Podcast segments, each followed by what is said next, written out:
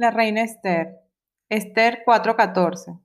Porque si callas absolutamente en este tiempo, respiro y liberación vendrá de alguna otra parte para los judíos, mas tú y la casa de tu padre perecerán. Y quién sabe si para esta hora has llegado al reino. El objetivo de la elección, apreciar nuestro papel como reyes y reinas y representantes de nuestro Señor en esta hora de la historia, para ser valientes e interceder, revestir los planes del enemigo y salvar a muchos.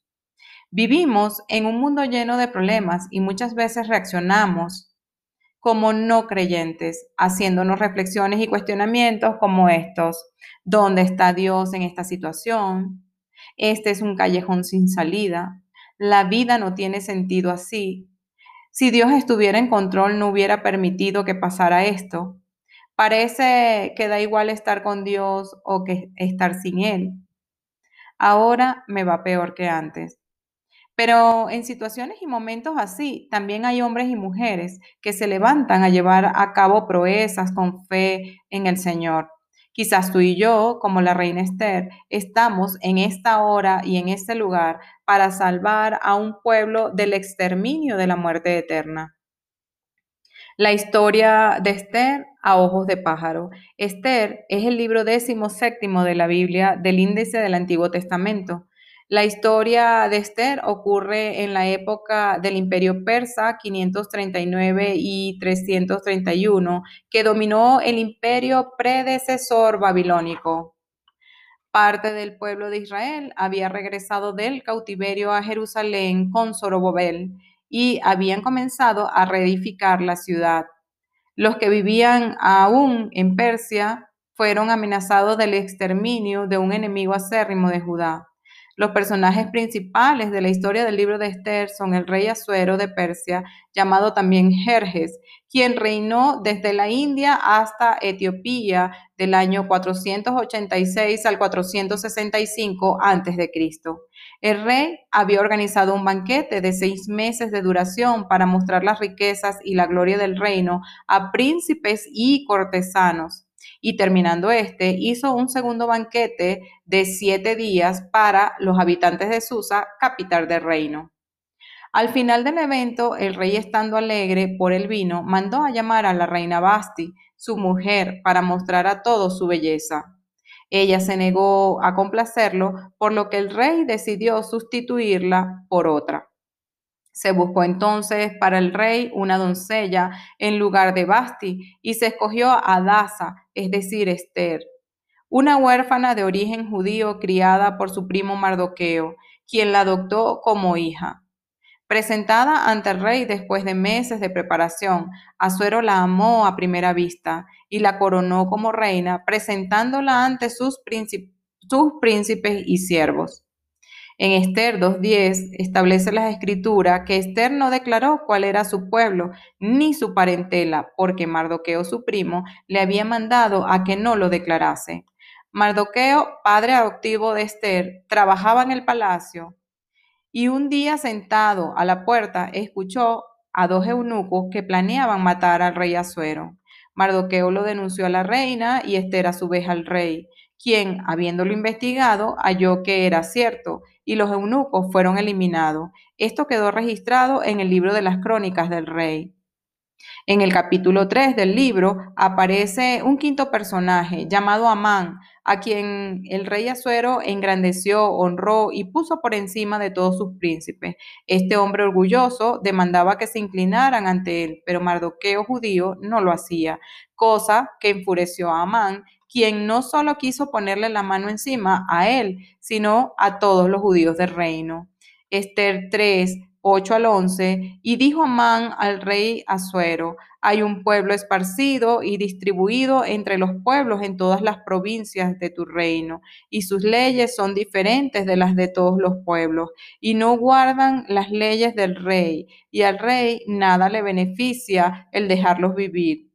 Si place el rey, decrete que sean destruidos, y yo pesaré diez diez mil talentos de plata a los que manejan la hacienda para que sean traídos a los tesoros del rey. Entonces el rey quitó el anillo de su mano y lo dio a Amán hijo de Amedata Agüeo, enemigo de los judíos, y le dijo, la plata que ofreces sea para ti, y asimismo el pueblo, para que hagas de él lo que bien te pareciera. Así que los escribanos del rey establecieron este decreto y se emitió el decreto que enviaran, que fuera enviado a todos los gobernadores y a los nobles de cada provincia. El decreto fue sellado con el anillo del rey. Se enviaron los comunicados a todas las provincias del imperio con orden de matar, masacrar, aniquilar a todos los judíos jóvenes, ancianos, incluso a las mujeres, a los niños, en un solo día. El plan estaba programado para marzo del año siguiente y las pertenencias de los judíos serían entregadas a los que mataran. Mas Amán personifica todo lo que el Señor aborrece de un ser humano. Cuando Mardoqueo se enteró de lo ocurrido, rasgó sus ropas, se vistió de telas ásperas, se arrojó cenizas y salió por la ciudad llorando a gritos con un amargo lamento. Cuando las doncellas de la reina Esther le contaron lo de Mardoqueo, ella se angustió profundamente y envió a un eunuco del rey a averiguar qué era lo que le preocupaba y por qué estaba de luto. Mardoqueo lo puso al tanto de lo que había pasado y le entregó a Tat una copia del decreto emitido en Susa que ordenaba la muerte de todos los judíos. Le pidió que se le mostrara a Esther y le explicara la situación. También les pidió que le exhortara a presentarse ante el rey para suplicarle compasión e interceder a favor de su pueblo, y así lo hizo Atad. Entonces este, Esther le ordenó a Tad que volviera a Mardoqueo y le diera el siguiente mensaje. Todos los funcionarios del rey e incluso la gente de las provincias sabe que cualquiera que se presente ante el rey en el patio interior sin haber sido invitado está condenado a morir, a menos que el rey le extienda su cetro de oro. Y el rey no me ha llamado a su presencia en los últimos 30 días. Mardoqueo le envió el siguiente mensaje en respuesta a Esther. No creas que porque estás en el palacio escaparás cuando todos los demás judíos sean asesinados. Si te quedas callada en un momento como este, alivio y liberación para los judíos surgirá de algún otro lado, pero tú y tus parientes morirán. ¿Quién sabe si, si no llegaste a ser reina precisamente para un momento como este? Entonces Esther contestó, ve y reúne todos los judíos que están en Susa y hagan ayuno por mí, no coman ni beban durante tres días ni, ni, durante tres noches. Mis doncellas y yo haremos lo mismo. Entonces, aunque es contra la ley, entraré a ver al rey y si tengo que morir, moriré. Así que Mardoqueo hizo todo tal como Esther le había ordenado. Por la intervención de Dios y la valentía de Esther, eh, el rey Azuero concedió gracias a la reina. Esto lo tenemos en Esther 7, 2, 6. Y en el segundo día, mientras bebían vino, dijo el rey Esther, ¿cuál es tu petición, reina Esther? Y te será concedida. ¿Cuál es tu demanda? Aunque sea la mitad del reino, te será otorgada. Entonces la reina Esther respondió y dijo, oh rey, si he hallado gracia en tus ojos y si el rey le place, me dada la vida por mi petición y mi pueblo por mi demanda, porque hemos sido vendidos y yo y mi pueblo para ser destruidos, para ser muertos y exterminados. Si para siervos y siervas fuéramos vendidos, me callaría, pero nuestra muerte sería para el rey un daño irreparable. Respondió el rey Azuero y dijo a la reina Esther, ¿quién es y dónde está el que ha ensoberbecido su corazón para hacer esto? Esther le dijo, el enemigo y adversario es este malvado Amán. Entonces se turbó Amán delante del rey y de la reina. Los planes de Amán se revierten totalmente y acaba colgado. Esther solicita al rey otro decreto para que contrarrestara al primero. El rey se lo concede y el pueblo judío es salvado de la destrucción.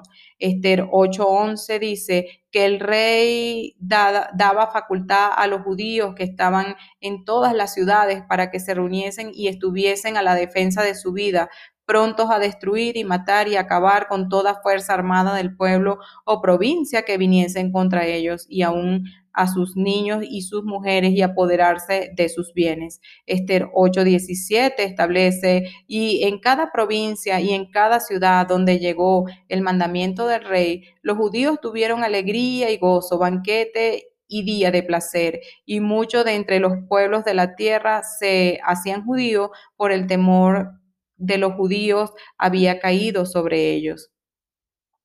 Cristo nuestro Redentor. Si analizamos el papel de Esther a la luz del Evangelio, podemos ver una imagen de lo que el Señor Jesús hizo por nosotros. El pueblo de Dios estaba sentenciado a muerte y requería de alguien lleno de amor y de fe que se pusiera frente al rey para interceder por ellos. Esther arriesgó su vida y salvó a los judíos eh, de quienes hasta hoy celebran su liberación con la fiesta del Purín. De igual manera, la humanidad quedó sujeta a la muerte eterna por el pecado de Adán y necesitaba de alguien que se interpusiera entre nosotros y Dios para salvarnos. El Señor Jesús derramó su sangre hasta la última gota en la cruz por amor a ti y a mí. Ahora somos libres y podemos estar en la presencia de Dios confiadamente, continuamente e interceder junto a Él por las personas que aún no le conocen.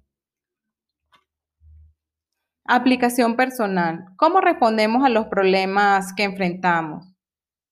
Como Esther, como hijos o hijas de Dios, comprendemos que para esta hora hemos llegado. Intercederemos y actuaremos por los débiles, por los pecadores, por los que aún no tienen voz. Estamos en esta hora de la historia para llevar el mensaje del Salvador, de salvación de Jesucristo a un pueblo sentenciado a exterminio, a muerte eterna. Llevarás el mensaje del Evangelio de Jesús. Discipularás a los que el Señor traiga a ti. Meditemos en ello. Selah.